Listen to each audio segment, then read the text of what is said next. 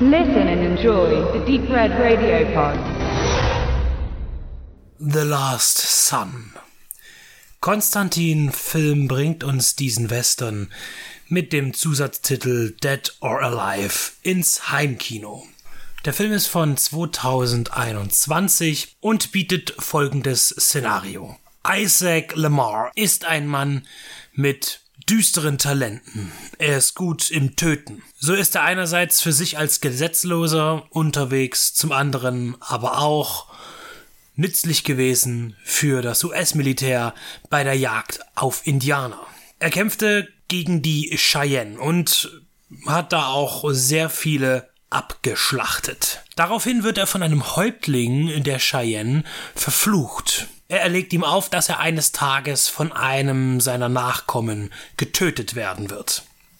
Lamar nimmt diesen Fluch sehr ernst und überlegt dann, hm, welche Nachkommen habe ich denn? Und das sind dann doch wohl sehr viele, denn er ist auch einer, der sehr gerne rumgehurt hat. Und so ist er nun auf der Suche nach all seinen Nachkommen, um diese zu töten, um den Fluch vorwegzukommen. Womit der Film sich da überhaupt nicht beschäftigt, ist die eigentliche Tatsache der Logik.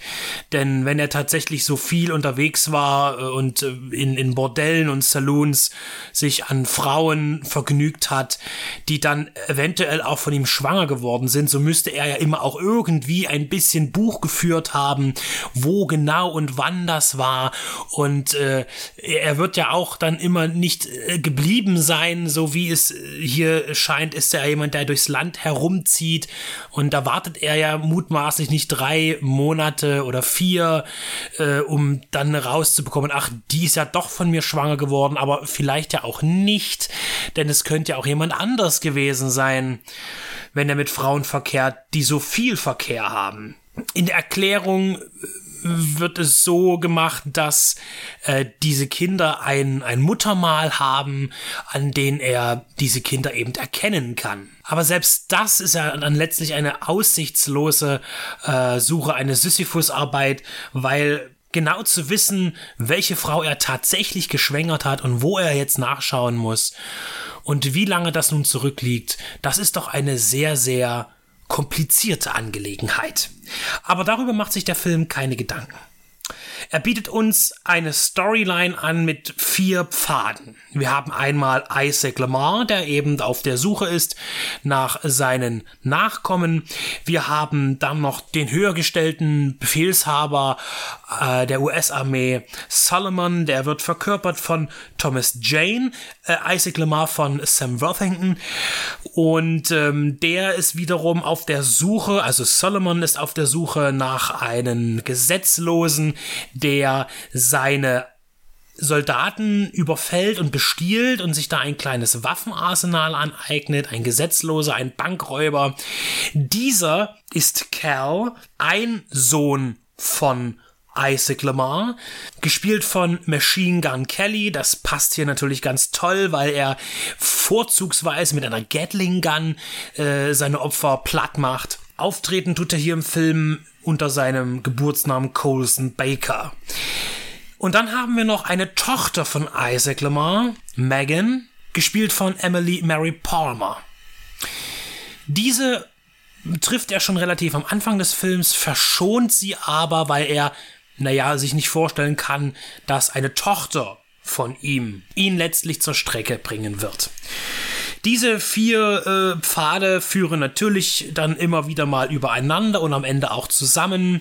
Äh, in besonderer Weise hängen Solomon und äh, Lamar und auch Cal direkt zusammen, denn die haben alle drei eine direkte Beziehung zu Anna gespielt von Heather Graham. Das ist die Mutter von Cal, einstige Liebhaberin von Isaac, der ja der Vater ist, und aber auch jetzt Liebhaber von Solomon, den sie nun zu diesem Zeitpunkt tatsächlich liebt.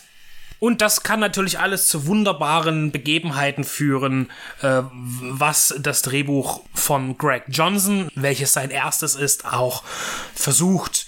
Aber es leider nicht schafft, irgendeine dieser Figuren äh, mit, mit irgendeiner Form von Charisma zu erfüllen oder Wichtigkeit.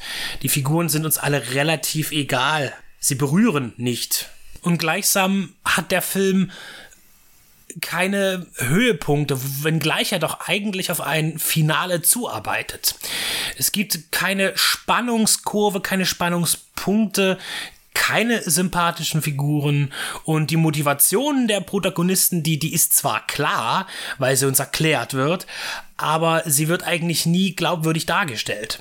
Der Film versucht sich in einer Langsamkeit, die natürlich auch angenehm sein kann. Ähm, die, die Szenen sind auch nicht schlecht geplant. Ähm, es ist tatsächlich so, dass die meisten Figuren, eigentlich alle, immer sehr langsam agieren, äh, sehr bedacht in den Szenen sind. Es ist eigentlich niemand hektisch. Und das schafft eine, ja, eine Ruhe, die, die so ein Western auch gut vertragen kann. Das haben wir auch in der Vergangenheit schon öfter erlebt.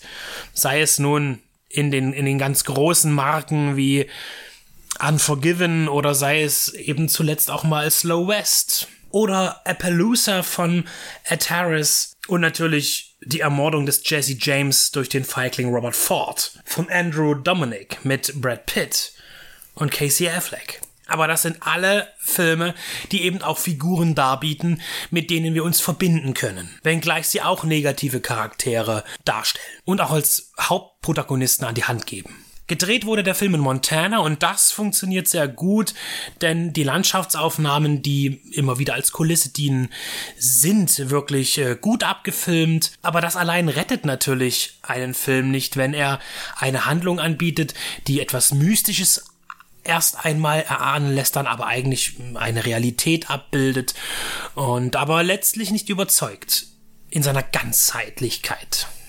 So steht eben da diese, diese sich selbst erfüllende Prophezeiung, die ja nur dadurch vorangetrieben wird, dass Lamar überhaupt sich auf die Suche begibt und dadurch natürlich auffällt, schon am Anfang von äh, Menschen, ähm, die in Orten wohnen, die er streift, eben sagen, Mensch, hier, da geht ein Gerücht um, da ist jemand, der tötet seine Kinder.